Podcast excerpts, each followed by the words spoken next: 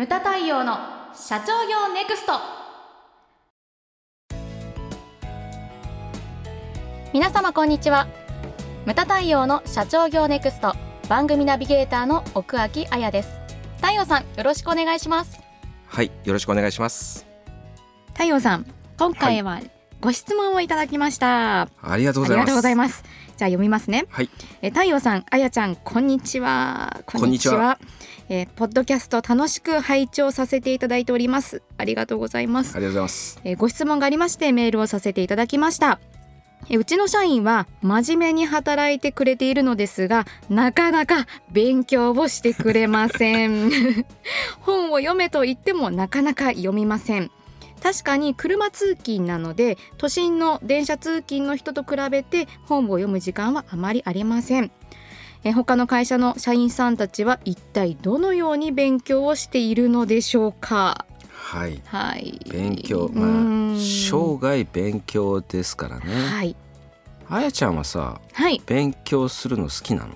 あ結構好きです。好きなんだ。はい僕は嫌いなんですよ。あ本当ですか？でもいやでいやでもね、あの立場的に勉強しなきゃいけないっていうのもあるんですけれども、ねあのお客様見ててもあの非常に勉強されてる方多いですよね。うんうんで社長っていうのはその、ね、仕事柄とかやはり経営やっていく上にいろんな勉強しなきゃいけないとはい思うんですね。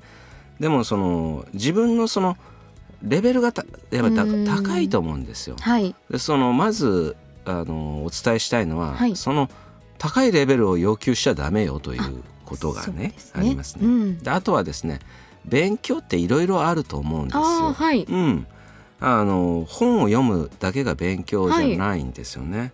で大切なのはその自分の中に、うんうん。自分のその器の中にどんなものをこう詰め込むかうなんですよ。はい。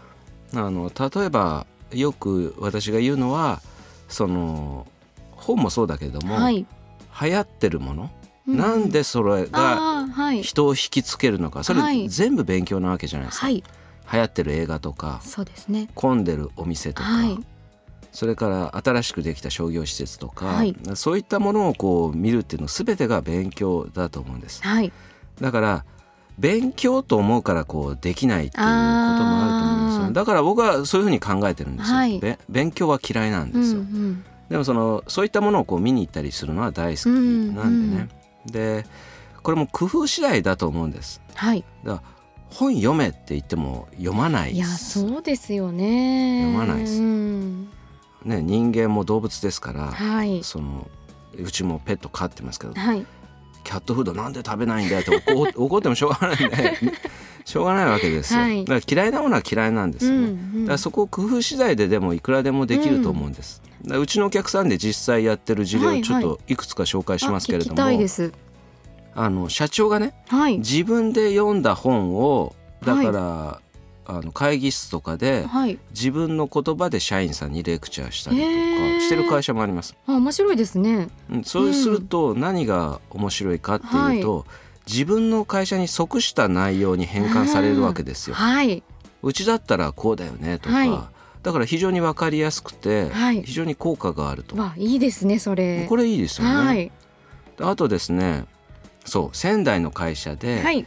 面白い取り組みやってるのが社長が読んだ本のエッセンスを紙にですね、ええ。ワードでまとめて、はいそれを毎月社員さんに配る給与明細にへ入れてるっていう方も。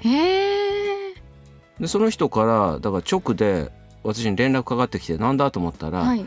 太陽さんが毎月書いてる繁栄への着眼点をはいはい。使わせてもらいますって言って、でそのまま使いたいんですけれども、はい。これそのなんかあの引っかかりますかっていうふうに。だからちゃんとそのあの出典を書いてあくれたら全然いいですよってって、毎月入れてもらえるように僕も頑張りますって 返しておきましたけれどあはい。そんなような会社もあります。へえあとねはいはい。これうちでもやったことあるんだけれどもはい。社内で社員が講師になって勉強会をすある例えばうちもいろんなセミナーをやってるじゃないあですか。そうですね担当者だとそれ毎回自分の担当のセミナーを聞いてるからき詳しくなってくるじゃないですか、そうですね。それをだからみんなに紹介するっていうのをやってたんですけどそんなのねプロじゃないからなかなかね 難しいですね。はい。やったことあるんですけれども、でもですねうん。やはり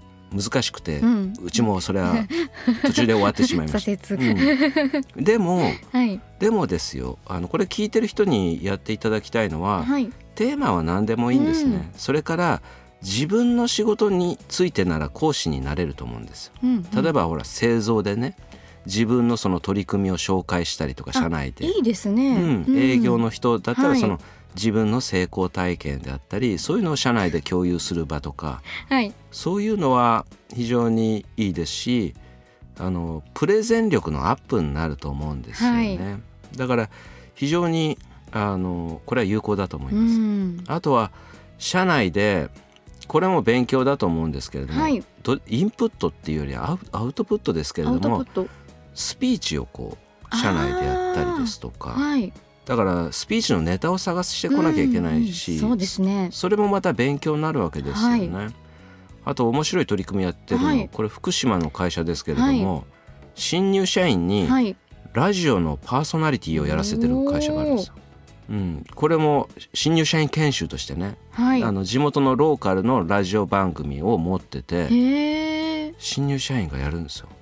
で面それ。テレビでも取り上げられたぐらいではい。私見たんですけれども、はいその映像を社長が外でハセディみたいにカンペを出して カンペを出したりとかしてるんですよ、はい。だからその。度胸がついたりとうんかいやこれもすごいと思いますよはい。とてもいい勉強だと思うんですこれうちでもやってますね。まあねうちでも まあうちでもやってるっちゃやってるね、まあ、まさにこれがそうですこれがそうす、ですね。